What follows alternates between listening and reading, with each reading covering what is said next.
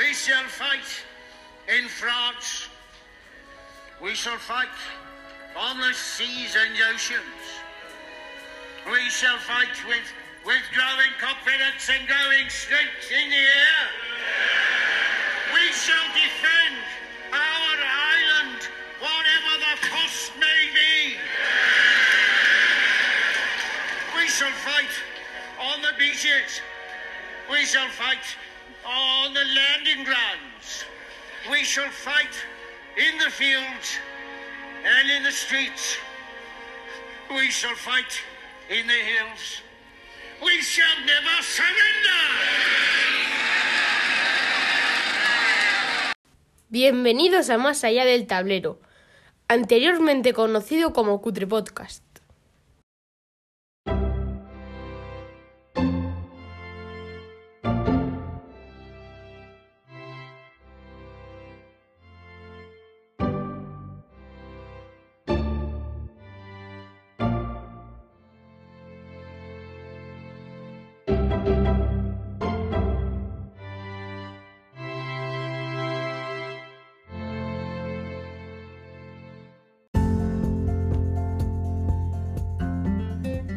En el episodio de hoy de Más allá del tablero sobre la Segunda Guerra Mundial, en el cajón de las lámparas de vacío, Eduardo nos hablará de los juegos de ordenador Spitfire 1940 y Sudden Strike.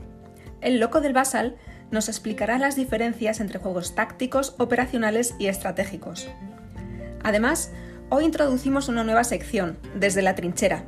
En ella, Carlos Márquez nos hablará del juego que está diseñando, El otro lado de la colina. En Atemporalidades analizaremos la película Monuments Men y en la última reseña haremos mención a cuatro juegos de tablero ambientados en la Segunda Guerra Mundial, La fuga de Colditz, Churchill, Orquesta Negra y La Casa de Pavlov.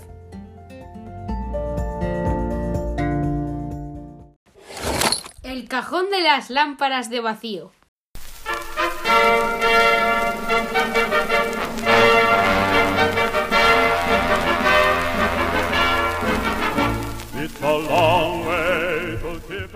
En este breve voy a hablar de un juego online gratuito que se juega mediante Flash que se llama Spitfire 1940. Es un juego ambientado en la batalla de Inglaterra, pero no está a nivel militar, sino a nivel económico y tecnológico. El objetivo, como jugador inglés, es defender ocho áreas de Inglaterra del ataque de la Luftwaffe.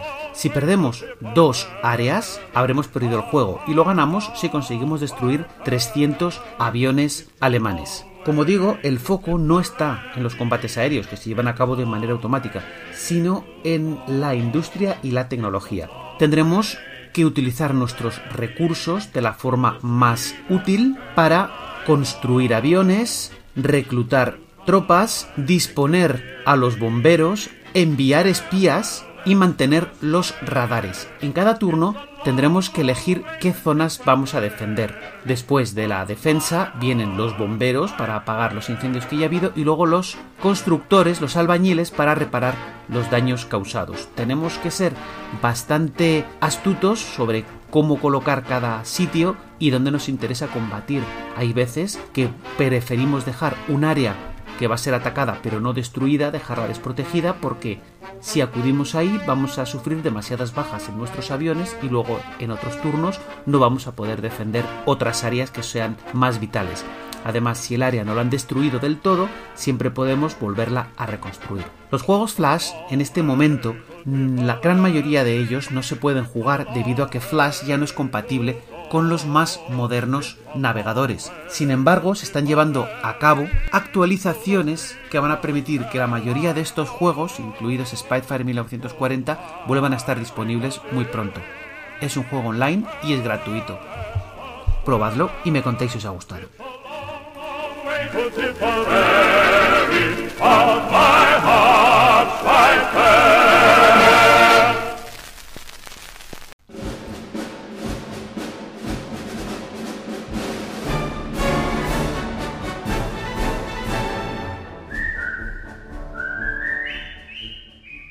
En una época en la que los juegos de estrategia en tiempo real eran los preferidos del público, una empresa entonces rusa y luego chipriota llamada Fireglow rompió todos los estándares con una maravilla de juego de guerra a nivel táctico ambientado en la Segunda Guerra Mundial. Se llamó Sudden Strike.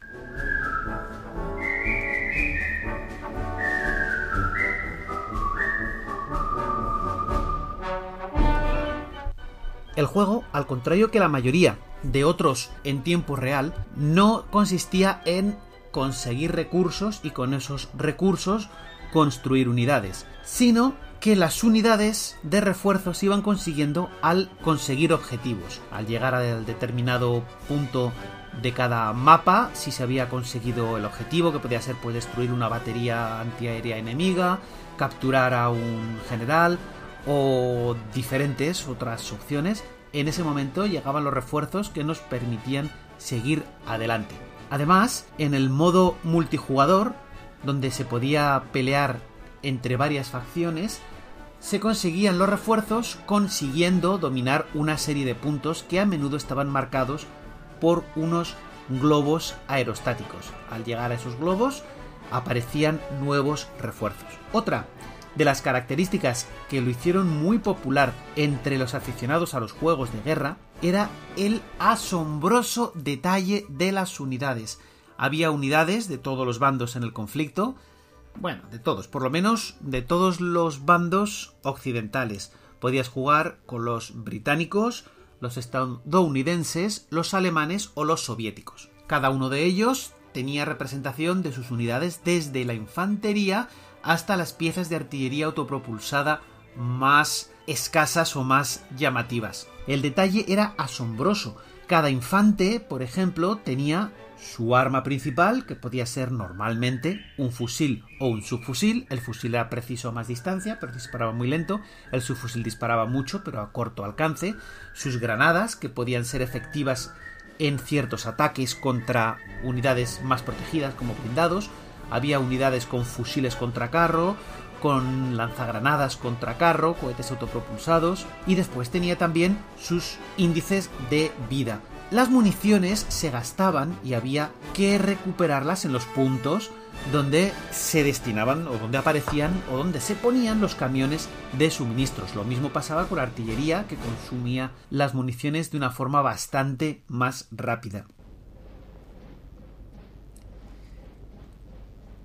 No solo era el detalle de cada una de las unidades, sino la cantidad de tropas desplegadas en el terreno, ya que este juego permitía hasta mil unidades por bando. Estamos hablando ya casi de un nivel de, de, brigada. Eran enfrentamientos de brigada contra brigada con todos los detalles de cada una de ellas, donde se podían agrupar tropas para que avanzasen protegidas por los carros, los carros a la velocidad de las tropas, el apoyo de la artillería, donde que también la podías ir moviendo y desplazando. Era posible capturar cualquier elemento enemigo a menudo era lo más habitual capturar la artillería enemiga. Matabas a los artilleros y cuando llegaban tus infantes empezaban a utilizar la artillería.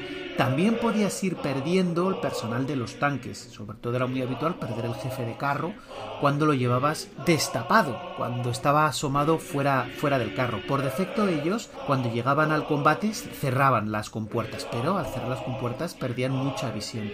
Si las volvías a abrir manualmente, te arriesgabas a perder al jefe de carro de un tiro de cualquier infante. Además, incluso cuando iban a pie, los oficiales tenían un mayor campo de visión y entre sus habilidades estaba utilizar unos prismáticos que todavía le daban mayor amplitud. Todo el terreno era utilizable y era destruible. Casas, zanjas, bosques si alguien estaba en un bosque, obviamente no le veían. Para pasar por un bosque, los vehículos motorizados, incluso los tanques, tenían que abrirse camino. Y si metías tropas en una casa y les dabas la orden de no disparar, estaban vigilando, por tanto tenías una información muy interesante de los que pasaban por ahí, salvo que alguien entrase en el, en edificio. En, el momento, en ese momento empezaban tiroteos planta por planta hasta que uno de los dos, el defensor o el atacante, se hacían con la posesión de ese edificio. Además, la artillería, como hemos dicho, podía destruir varios pepinazos bien colocados podía destruir cualquier casa y acabar con los que hubiera en su interior. El juego, como os digo, del año 2000, aunque ha tenido cuatro secuelas hasta el año 2009, es sorprendentemente real, sorprendentemente divertido y hay que reconocer que también es bastante complicado para aquellos que no les gusta, como me gustan a mí, los mayores detalles en, los juegos. Es un juego al que le puedes sacar muchísimas horas, muchísimo rendimiento, no solo en las campañas, que como os digo, hay campañas por cada uno de los cuatro ejércitos principales de, del frente occidental de Europa, sino también en la parte multijugador, que resulta a veces, con diferencia además, la más, la más interesante, porque hay muchas unidades, tipos de, de carros o de cazacarros o de artillería autopropulsada, como el Ferdinand alemán, por ejemplo, lo recuerdo porque es que era casi indestructible. Yo me gustaba jugar con los, con los estadounidenses o con los británicos y era el Ferdinand era casi imposible de destruir. Tienes que atacar por los laterales y con artillería bastante pesada porque los cañones normales de un Sherman no le hacían nada. Pues esas unidades normalmente no salían en las campañas, pero sí las tenías todas disponibles en la parte multijugador. La empresa Fireglow pues desapareció en 2009 y no ha vuelto a publicar. Sí que es verdad que con el mismo motor salieron algunos juegos adicionales como el Cold War Conflicts, conflictos de la Guerra Fría, donde podíamos eh, hacer campañas en el Sinaí, por ejemplo, o entre otros, entre otros lugares, que a mí no me acaba de gustar porque era extremadamente difícil, mientras que las campañas regulares, las del Southern Strike, eran difíciles, pero tolerables, porque tampoco un juego muy sencillo tampoco tiene mérito, las del Cold War Conflicts, por lo menos desde el lado de los eh, pro-occidentales, era tan extraordinariamente difícil que a veces resultaba frustrante. Southern Strike está disponible para PC entre otras plataformas todavía hoy y de verdad os va a sorprender todo el rendimiento que le podéis sacar si os gusta la Segunda Guerra Mundial y si os gustan los juegos de guerra de tácticas detallados a nivel de brigada. Probadlo y me contáis.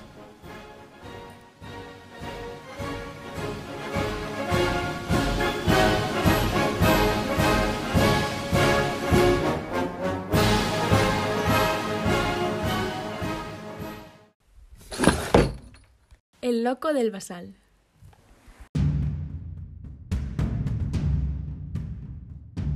Hola a todos, ¿qué tal estáis? Hoy en lugar de hablar de un wargame en concreto, vamos a hablar de cómo se pueden ordenar los wargames en cuanto a la escala. Como el programa de hoy trata de la Segunda Guerra Mundial, los ejemplos que os voy a dar son de juegos de la Segunda Guerra Mundial. Pero en todas las épocas hay juegos que pueden ser de uno de estos tres grupos. Estos grupos son tácticos, operacionales o estratégicos. La escala no implica ni dificultad ni duración. Puede haber un táctico con un reglamento muy complejo y un estratégico que sea relativamente sencillo de jugar. Si nos centramos en los que abarcan un menor entorno serían los tácticos. Aquí hablamos desde batallas a escaramuzas. Nos centramos en la resolución del combate, no tiene tanta importancia la logística ni cómo llegan las tropas a ese punto, sino vamos a la toma de la fábrica, vamos a saltar las posiciones en el puente, vamos a luchar en una patrulla que se encuentra con otra patrulla en medio de un bosque. La posición que toma el jugador es la de jefe de una unidad y se dedicará a mover las unidades que tiene, que normalmente pueden ser desde compañías o pelotones o a otros juegos que representan soldados y vehículos de forma individual. Como decía antes, aquí nos centramos básicamente en el aspecto militar de, de la confrontación y se tienen en cuenta conceptos como línea de visión, moral, línea de fuego, entrenamiento de las tropas, armamento, eh, cobertura que tienen las tropas, eh, línea de mando, el valor de mando de, un oficial. ¿Qué tipos de juegos podríamos definir como tácticos? Pues el táctico por antonomasia y más antiguos podría ser el ASL, que es un juego bastante complicado de reglas, aunque ahora con los Started Kit, los puritanos del ASL los quemarían, pero bueno, los Started Kit lo que han hecho es dividir el reglamento en fases, de tal manera que si tú juegas a los cuatro Started Kit que hay actualmente, el salto a la Pancet Squad Leader, la SL global, bueno, pues sí que tienes que hacer algunos ajustes, pero es muy pequeño. Además, todo el que quiera empezar ahora en el ASL está de suerte porque hay una Academy, ha, habido una iniciativa para iniciar a la gente en este juego, ha habido una explosión de compra de ASLs y hay ciento y pico personas jugando a la ASL en medio de una Academy donde te ponen un, un tutor que te enseña a empezar el juego, te dice cómo tienes que empezar, y es una manera óptima para jugar y es un gran táctico para, jugar. Es un juego muy bueno donde llegas al detalle más nimio, eso sí, prepárate para, para invertir dinero. Otro juego más sencillo podría ser el Combat Commander, que además lo tenemos en español por Debir y que han dicho que van a publicar en el futuro las dos expansiones, tanto el Mediterráneo como el Pacífico. Otro juego, pero de cartas, distinto sería el Warfighter, que acaba de publicar Dracoideas. También tenemos la serie de Band of Brothers, que son tres cajas. Tienes la serie Conflict of Heroes, que va a publicar NAC próximamente. Hay un montón de juegos. Luego, por ejemplo, tienes la serie Combat, que en breve va a ser la segunda edición que mejoran calidades y reglamento y que además ha sacado un, segundo volumen. Este es un juego solitario. Eh, bueno, hay, hay, muchos juegos. La verdad que la, parte del táctico es un juego que se desarrolla en muchos, pues porque es una, es una manera sencilla de, iniciarte en, este tipo de, juegos. Siguiente paso lo daríamos a los, a los operacionales. Aquí el jugador cubre el rol de, un general normalmente, o sea, manejas un teatro de, operaciones, o sea, una zona dentro de un teatro de operaciones. Son algo más grandes que, los tácticos y aquí además del aspecto militar se tiene en cuenta la logística.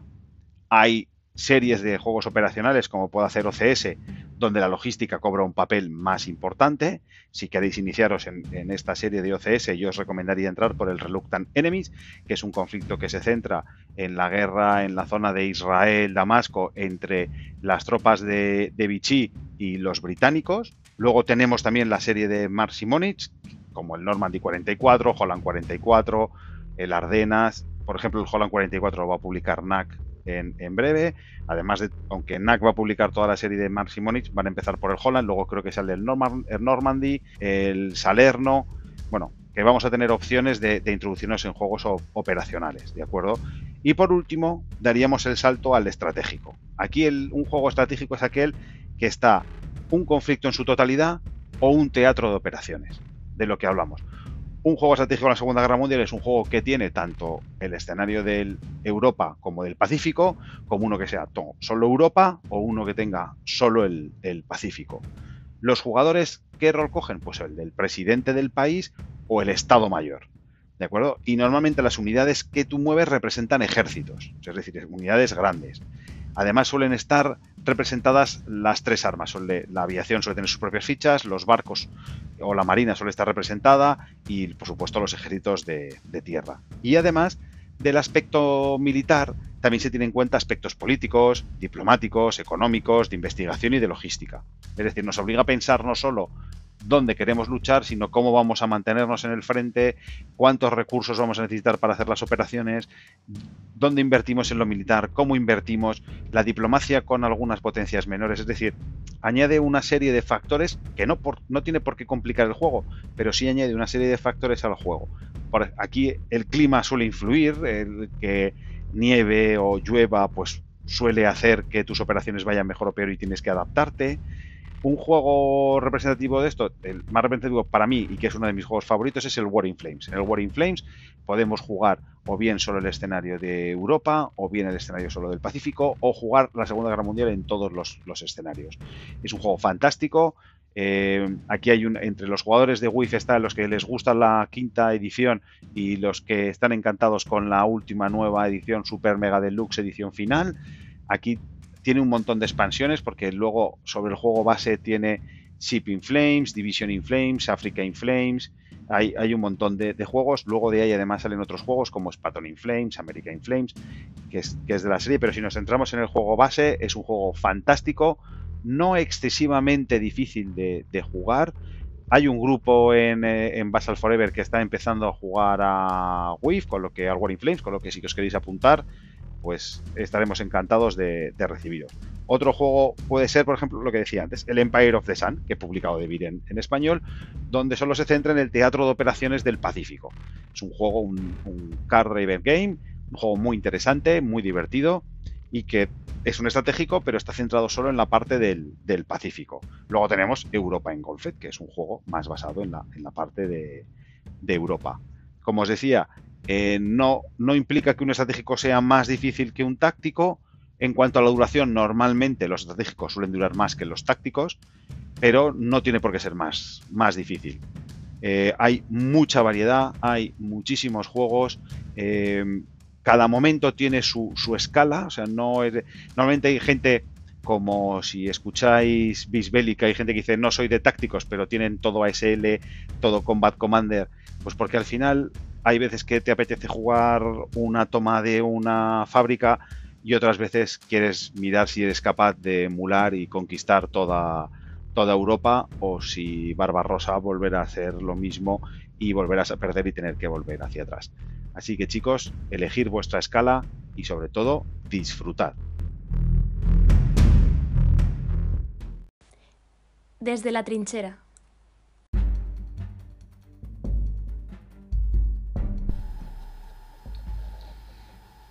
Muy buenas y muchas gracias al podcast Más allá del tablero y a Juanjo por acordarse de mi juego El otro lado de la colina. El otro lado de la colina es un juego que será publicado por Network Games previsiblemente a lo largo de este año. Es un juego que recrea la Segunda Guerra Mundial desde el punto de vista del alto mando alemán y eh, es por tanto un juego innovador ya que eh, a mi conocimiento no hay ningún otro eh, que aporte esta visión del conflicto más importante de la Segunda Guerra Mundial. Se trata de un juego para entre 1 y 4 jugadores que se puede jugar en modo solitario, por eso es para entre 1 y 4 jugadores, pero también se puede jugar en modo cooperativo, en modo competitivo o en modo semi-cooperativo. En el modo solitario y en el modo cooperativo, el objetivo de los jugadores será eh, que Alemania ah, resista tanto como lo hizo históricamente y se trata, por cierto, de un objetivo no fácil de conseguir. El modo competitivo es el modo por defecto que más ah, explota las posibilidades o que mejor explota las posibilidades del juego. Y en este modo eh, gana siempre un jugador acabe la guerra cuando acabe. De hecho, el juego incluye una mecánica de traidor, entre comillas, ya que eh, uno de los jugadores puede representar a los opositores al régimen de Hitler, cuyo objetivo era que Alemania que la guerra acabara lo antes posible. En este modo competitivo gana, como he dicho, el jugador que tiene más prestigio al final de la partida. Y los puntos de prestigio se logran de distintas maneras. En primer lugar, con las acciones que los jugadores toman con las distintas secciones del, alto mando. Hay cuatro secciones del alto mando que se reparten al comienzo de cada año eh, y por lo tanto son rotatorias. Los jugadores pueden llevar a cabo distintas secciones en distintos momentos de la partida. Y la primera de ellas es el OKW, que es el que lleva la dirección estratégica y política de la guerra. El segundo de ellos es el jefe de operaciones, que se encarga de eh, desplegar los refuerzos, eh, mover unidades militares en el tablero y dirigir ah, las ofensivas. El jefe de personal, que tiene ventaja a la hora de elegir generales y situarlo en puesto de mando sobre el tablero. Y el jefe de producción, que se encarga de la guerra estratégica y es responsable también de los proyectos eh, tecnológicos eh, de, la Alemania en guerra, eh, como pueden ser las bombas V, los aviones a reacción, los nuevos submarinos, etc. Esta es la primera manera de conseguir puntos de prestigio, con la acción de jugadores como secciones del alto mando. A lo largo de la partida hay hasta 54 generales que se reparten entre los jugadores y van entrando de año en año. Bueno, pues las acciones que cada jugador lleve a cabo con los generales que, que, le hayan tocado o que haya elegido también otorgan puntos de victoria al final de la partida. Y estas acciones tienen que ver con las victorias, ya sean ofensivas o en batallas defensivas de Alemania, ah, o con los puestos que ocupen de mando en el tablero.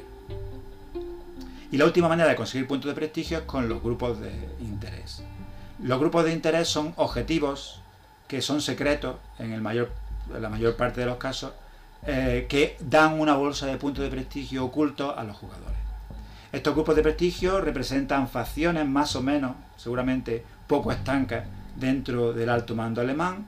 Eh, el primero de ellos es el OKW, que ese no tiene objetivos secretos, son objetivos públicos, y su objetivo es que la guerra ah, dure al menos tanto como lo hizo históricamente y conseguir que eh, el ejército se alinee ideológicamente con el Tercer Reich. El segundo grupo de interés es la vieja guardia, que representa a los generales eh, más ah, conservadores y más de mayor antigüedad dentro del ejército, que eran fieramente ah, anticomunistas.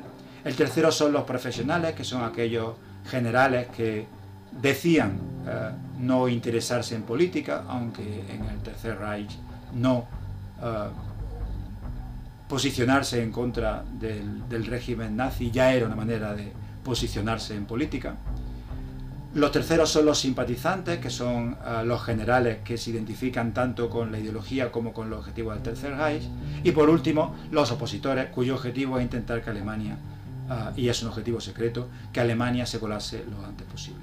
Como habéis visto, hay cinco ah, grupos de interés y solamente hay cuatro jugadores. Por lo tanto, no se sabe si, por ejemplo, en todas las partidas va o no va a haber ah, un opositor, ya que estos se reparten de manera aleatoria. Lo más importante es que el juego es una simulación de la Segunda Guerra Mundial y es el sistema el que controla a los aliados mediante cartas y, decisiones aleatorias y eventos. Los jugadores toman todas las decisiones militares, políticas, económicas y tecnológicas de Alemania.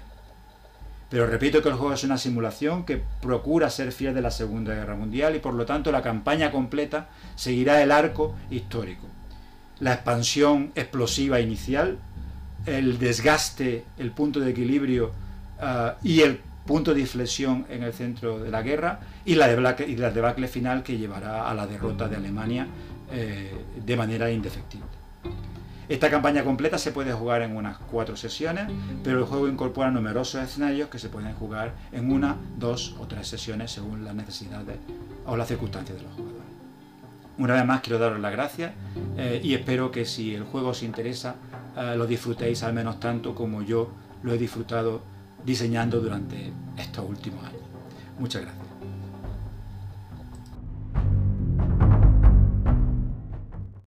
Atemporalidades.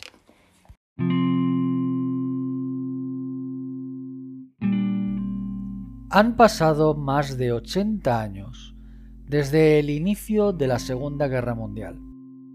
Aún así, se siguen editando libros, películas, videojuegos, estudios históricos, documentales.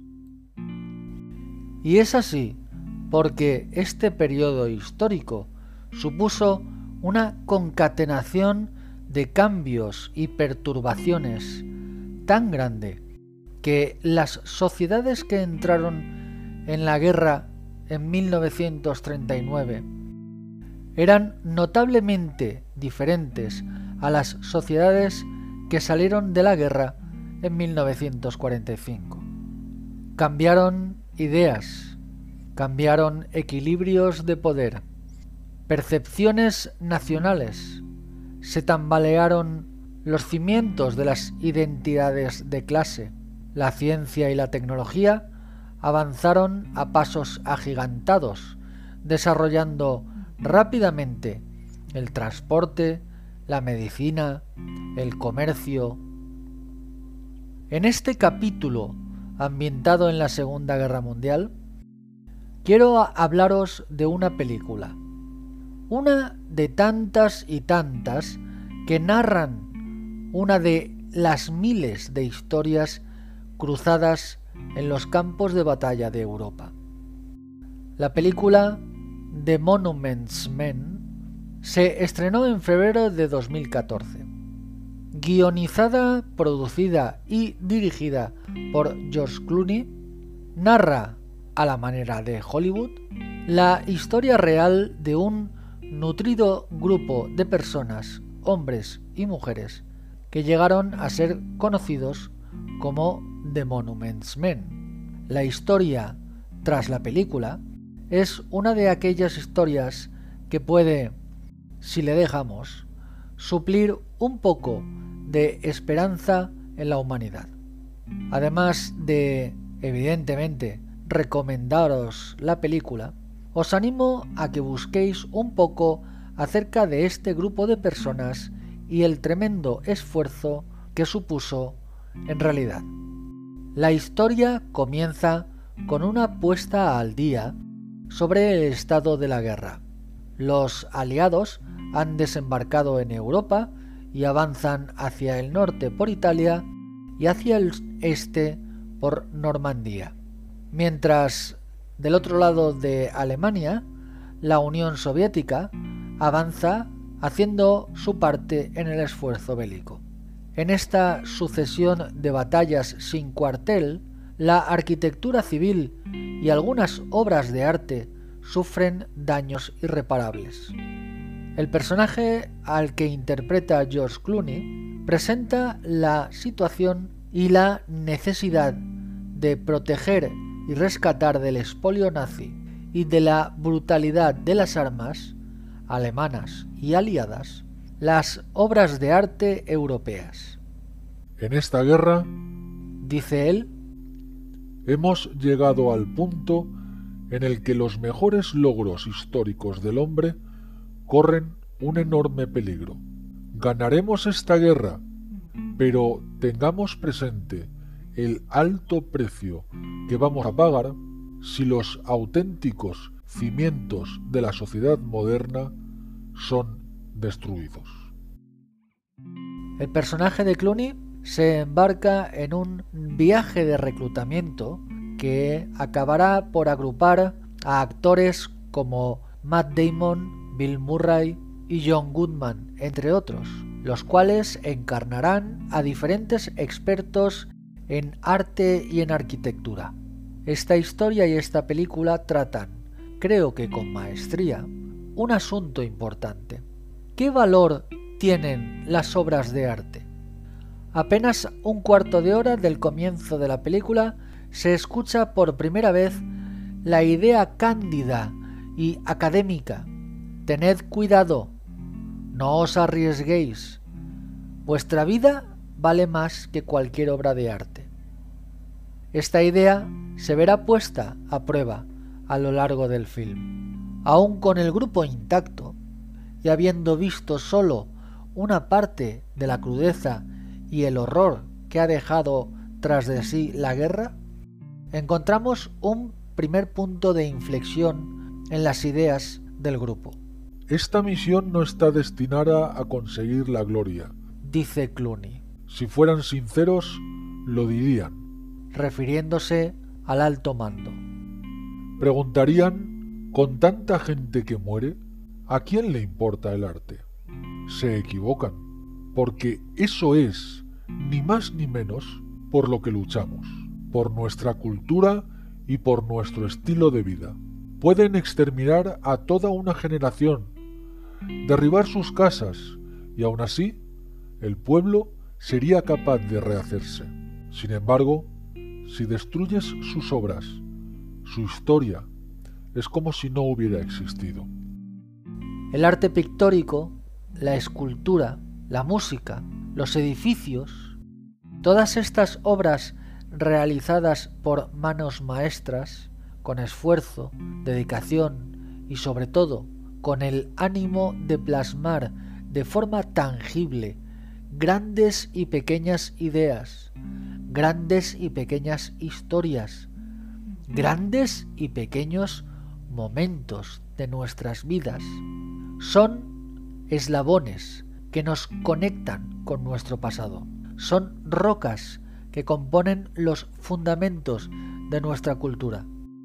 Oponerse activa y ferozmente contra aquellos que quieren destruir o robar nuestro arte y nuestra cultura Incluso dar la vida en esa batalla no es un esfuerzo en vano. Con el correr de los minutos contemplamos en la película la muerte de dos de los protagonistas que intentaban encontrar y proteger el arte. Ya no son meros espectadores académicos, son parte de la guerra y de su crueldad. Se llega a la transformación de la idea primigenia. Se entiende ahora que las obras de arte, nuestra historia y nuestra cultura sí pueden valer el riesgo y el sacrificio de la vida humana. Y esas vidas sacrificadas en la defensa de nuestra humanidad pasan a ser parte de nuestra historia, de nuestra herencia, y merecen ser recordadas y agradecidas. Desde las más antiguas pinturas rupestres hasta las más modernas esculturas y pinturas abstractas, desde las sagas cantadas alrededor de una hoguera hasta las más modernas canciones y letras, la expresión artística es la más potente forma de cristalizar nuestras emociones, nuestras historias, nuestros miedos y nuestras esperanzas. El arte es ingrediente fundamental de esa entelequia que nos confiere humanidad. La última reseña.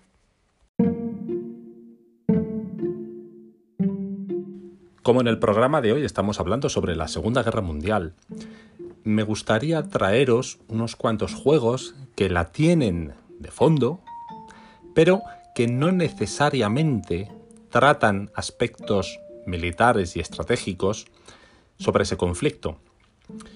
Es tan vasta la producción de juegos que hay ambientados en la Segunda Guerra Mundial en cualquiera de sus frentes que es imposible realmente hacer un programa que los abarque todos o todos los enfoques. Pero sí que me gustaría al menos presentaros cuatro juegos que consiguen, teniendo la Segunda Guerra Mundial de fondo o como excusa, presentarnos otras dinámicas de juego, otras maneras de acercarse.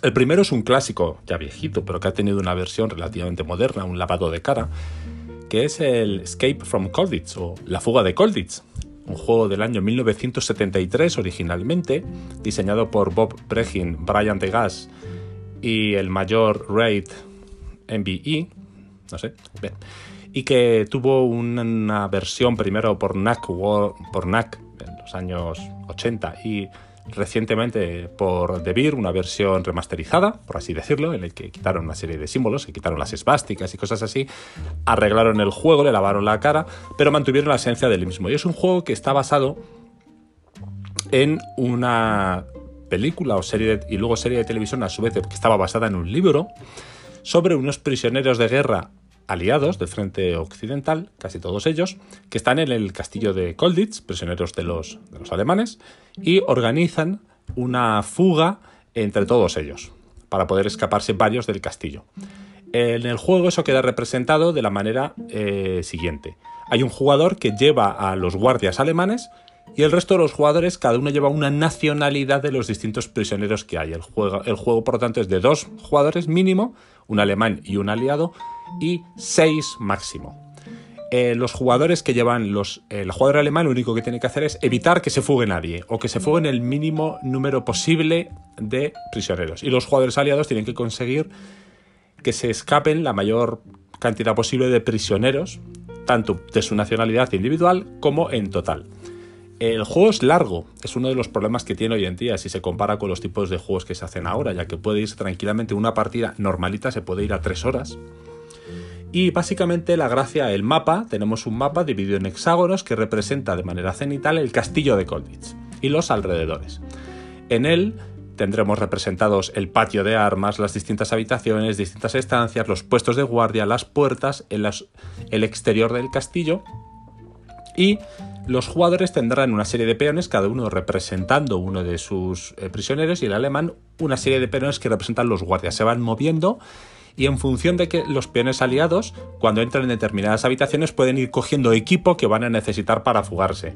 El equipo pues, puede ser cuerdas, linternas, documentación falsa, mm, cosas así. ¿Vale? Cuando tienes todo el equipo mínimo para escaparte, puedes intentar escaparte por alguna de las vías de escape que están marcadas en el mapa. El jugador alemán para evitarlo puede ir moviendo los guardias para bloquear el acceso a esas vías y además, si algún jugador consigue que una de sus fichas salga de la zona en la que pueden moverse los prisioneros, ya está en zona de fuga y el jugador alemán puede intentar detenerle detectándole, si le detiene, lo lleva a prisión y le quita todo el equipo que tuviera, o si ya está fuera, puede intentar incluso dispararle con una carta. Hay una serie de cartas que permiten tanto a los jugadores aliados como moverse más rápido, conseguir equipos sin ir a un sitio, mover guardias, quitar guardias. El jugador alemán tiene una serie de cartas que le van ayudando. Por ejemplo, llamar a formar a todos los presos al patio y si falta algunos activan las alarmas, quitar equipo, hacer redadas o incluso, como os he dicho, tener un francotirador que puede disparar a un prisionero que ya está muy lejos y no hay manera de cogerle. Es un juego muy entretenido semi-cooperativo, ya que los jugadores pueden intercambiarse material, pero que tiene esa línea en la que hay uno contra todos y además es semi-cooperativo porque los jugadores pueden colaborar o no entre ellos. ¿Mm?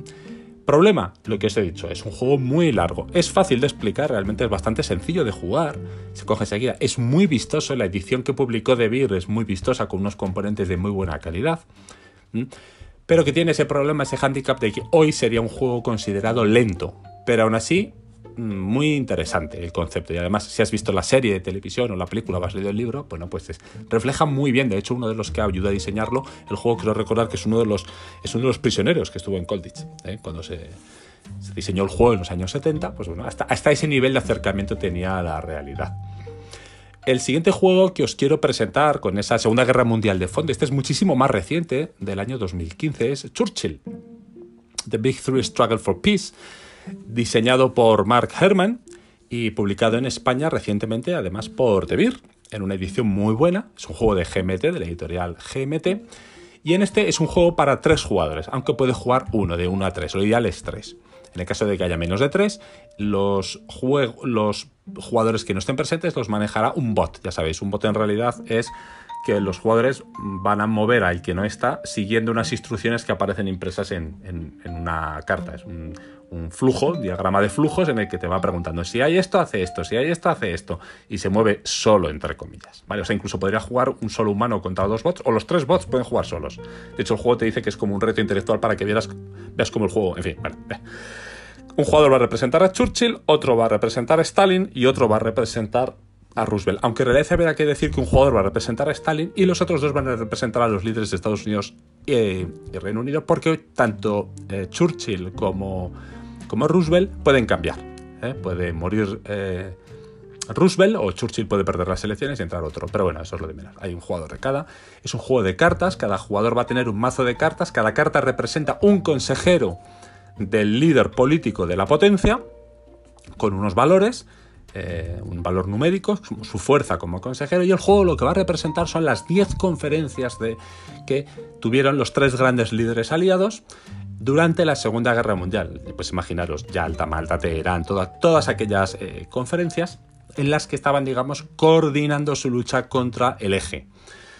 Esto se representa con 10 eh, reuniones. En esas reuniones el, mapa, el tablero de juego ya es muy indicativo. está dividido en dos. En el lado izquierdo hay como la mesa de negociaciones con sentadas en cada uno de los extremos es una mesa redonda, uno de los tres líderes. En el centro, uniendo a los tres líderes, hay unas líneas y en el centro de la mesa se ponen todos los temas que van tratando los líderes. ¿no? Son los temas que se van a tratar en esa conferencia. Pues esfuerzo militar en un frente, en otro, apoyo económico a uno otro, investigación de la, bomba nuclear, mm, mayor eh, creación de redes de espías y redes de agentes. Cosas así, ¿vale? Se ponen una serie de temas en la mesa, lo van eligiendo los jugadores, hay como 15 temas cada jugador puede elegir un tema. Hasta que hay siete en la mesa. Hay dos rondas de tres y uno que se coge al principio. El que lo elige y que ganó la anterior. Esos siete temas se debaten y cómo se debaten se juega. Cada jugador juega, tiene siete cartas de consejeros. En el mazo me parece que hay 21 por jugador, entonces tienes 7, los gastas, para la siguiente reunión te quedan 14, robas 7, los gastas, luego usas los siete últimos, vuelves a barajear el mazo y vuelves a tener disponibles los 21. O sea, que no sabes tampoco cuáles vas a tener. Entonces tú puedes ir jugando, pues juego, un jugador, uno de los líderes, Churchill, imagínate que dice, bueno, pues yo voy a intentar, quiero hablar del tema nuclear. Juego una carta de consejero de fuerza 5, por lo tanto muevo 5 pasos en esa mesa el tema nuclear hacia mí. Entonces los otros dos líderes pueden jugar cartas para mover ese tema hacia sus respectivos líderes. Y el tema lo gana en la conferencia, el jugador que cuando se han dejado de jugar cartas tiene ese tema más cerca de su, eh, de su líder. De tal manera que si hay siete temas, pues a lo mejor un líder gana dos temas, otro gana uno, otro, y los que se quedan, los temas que se quedan en el centro de la mesa no los ha ganado nadie. ¿vale? El jugador que ha ganado más temas en cada una de las conferencias se lleva una ficha para que le da puntos de victoria al final. Y luego además todo lo que se decide ahí luego se aplica en el otro, la otra parte del mapa, que es un mapa estratégico en el que se ve pues toda la zona de conflicto, los distintos frentes, el frente europeo, el frente mediterráneo y los dos frentes del océano de Asia contra Japón, ¿no? Y según los temas que se han elegido en la mesa y se han votado, pues se van moviendo los esfuerzos bélicos por un lado o por otro. Hay- se simula de una manera muy abstracta las luchas tirando unos dados y viendo a ver si se debilita el ejército alemán, al japonés y al italiano. Y una vez se termina de resolver eso, se va a la siguiente conferencia. Como os he dicho, hay 10 conferencias si juegas la partida completa. Eh, cada conferencia tiene tres cartas distintas, de tal manera que hay 30 cartas de conferencia y pues para la primera de las tres cartas de primera conferencia se elige una, para que no sean las partidas siempre iguales, porque las conferencias además cuando las sacas afectan de alguna manera al mapa y son así distintas. Es un juego muy entretenido de político, es un juego de cartas, se juega muy rápido.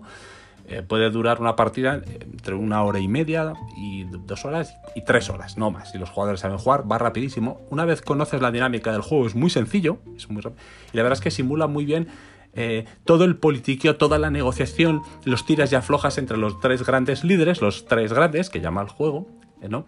Durante toda la. De hecho, eh, la gracia del juego además es que puede acabar sin que, sin que se derrote a Alemania o a Japón, lo cual es un poco complicado. Y además la victoria no gana necesariamente el que al final tiene más puntos de victoria, sino que para ganar tienes que ganar por puntos de victoria, pero no separarte mucho del segundo y el tercero, para simular que esa, esa guerra, al terminar la Segunda Guerra Mundial, las tres potencias quedan en una situación en la que una no es completamente dominante.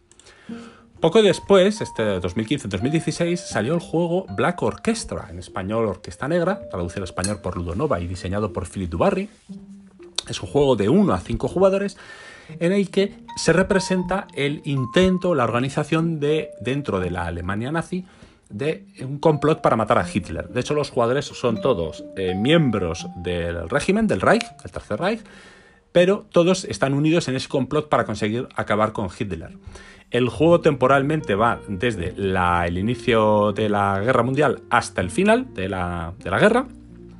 Y la gracia del juego es que los jugadores, el, mapa representa Berlín y toda Europa ocupada.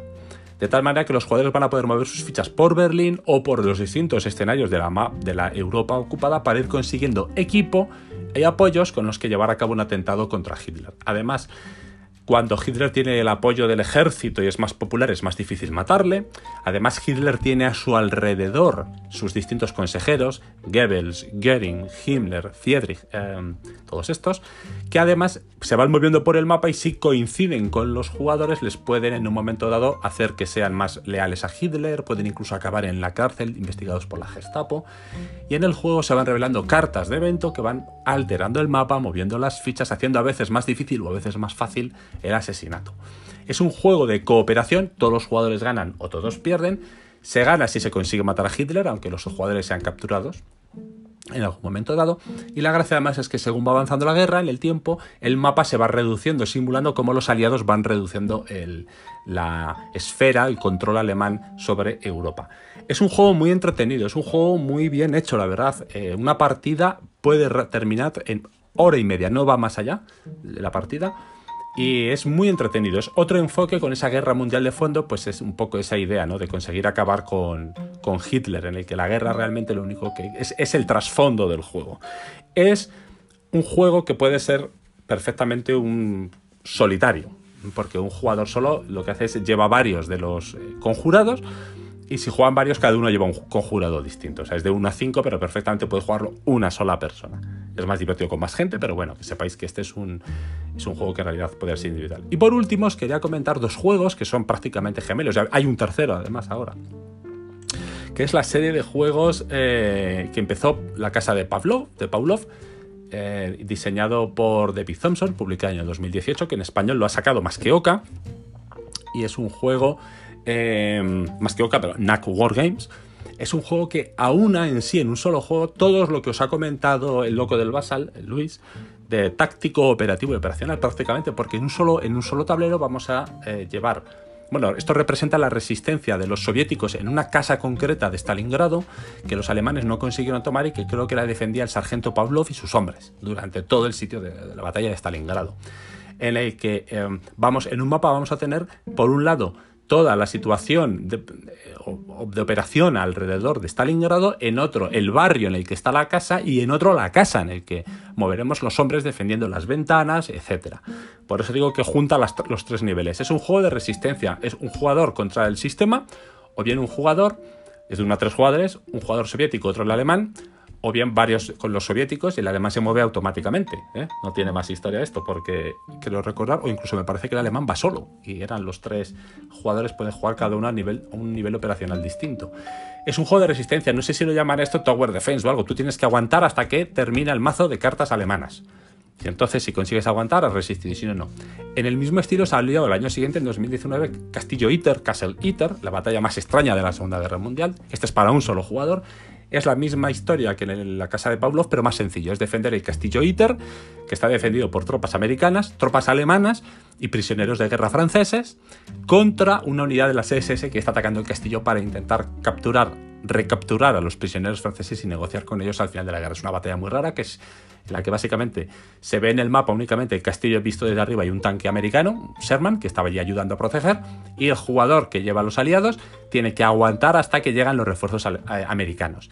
¿Y cómo se aguanta? Haciendo que se reduzca el mazo de cartas alemanas. Y el mazo de cartas alemanas lo único que hace es presentar unidades alemanas que se van acercando al castillo y que van avanzando por distintos caminos y tú tienes que conseguir con tus tiradas de dado y tus propias unidades matar a los, a los alemanes para que ninguno llegue a entrar al castillo, porque con que entre uno has, has, perdido, lo mismo que la casa de Pavlov. Y sacaron el año pasado otro juego que se llama, creo que es Soldiers in Postman Uniforms, eh, soldados en uniformes de, carteros, sobre la defensa de la casa de correos de Varsovia, o en Polonia, no, recuerdo, no en Varsovia, no, no recuerdo en qué ciudad en Polonia, en Potsdam me parece, en la que unos... Eh, trabajadores de correos polacos pues aguantaron el, ataque de los alemanes justo al principio de la Segunda Guerra Mundial heroicamente durante varios meses. El jugador pues lo mismo, tú representas a los polacos que se están defendiendo contra los alemanes y ganas si aguantas determinado tiempo. Estos tres eh, juegos son todos de la editorial DVG, Danversen Games, en español tenemos La Casa de Pavlov, ya os he dicho, con War Games más que y es, esa Segunda Guerra Mundial vista de otro modo. Estos a lo mejor entran más en lo táctico. ¿eh? Este castelito es solo táctico. Pero, pero es un enfoque completamente distinto, ¿vale? De algo que pasó. Y que no es necesariamente lo clásico, el wargame clásico. De hecho, yo esto no sé si es un wargame, realmente. ¿eh? Pero bueno. Y también os iba a haber hablado de El otro lado de la colina, que lo va a publicar NAC Wargames, pero como hemos tenido el inmenso honor y el inmenso privilegio de que su, diseñador, Carlos Márquez, nos lo presente, pues, pues haya quedado un, bonus. Espero que, espero que consigamos en el podcast más colaboraciones así de diseñadores y de gente que está metida.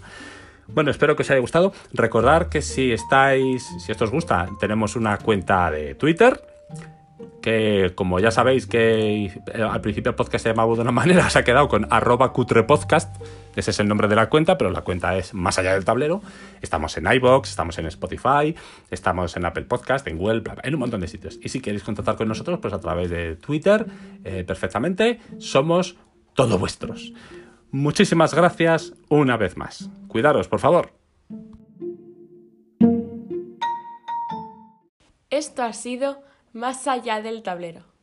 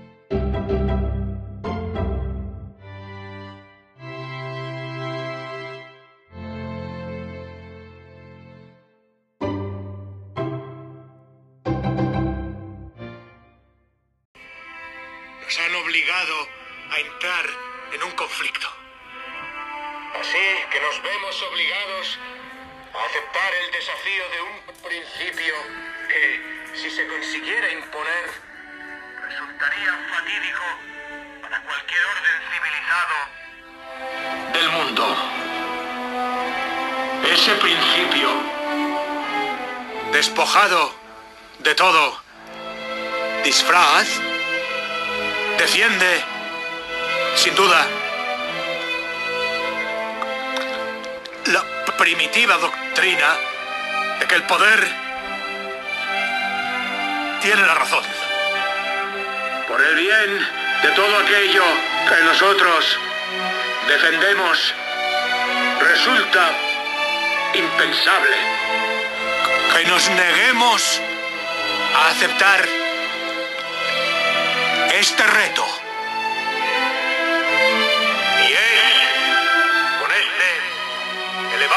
Propósito que ahora llamo a mi pueblo, tanto aquí, en el Reino Unido, como en ultramar, para que hagan suya nuestra causa.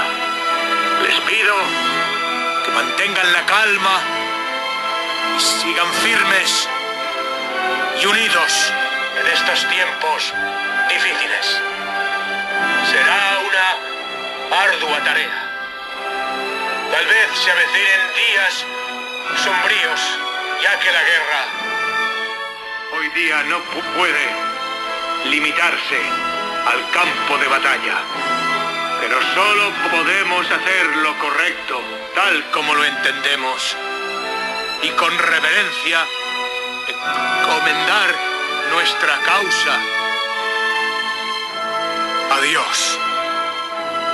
Si todos y cada uno seguimos resueltos y fieles a ella, entonces, con la ayuda de Dios, nosotros venceremos.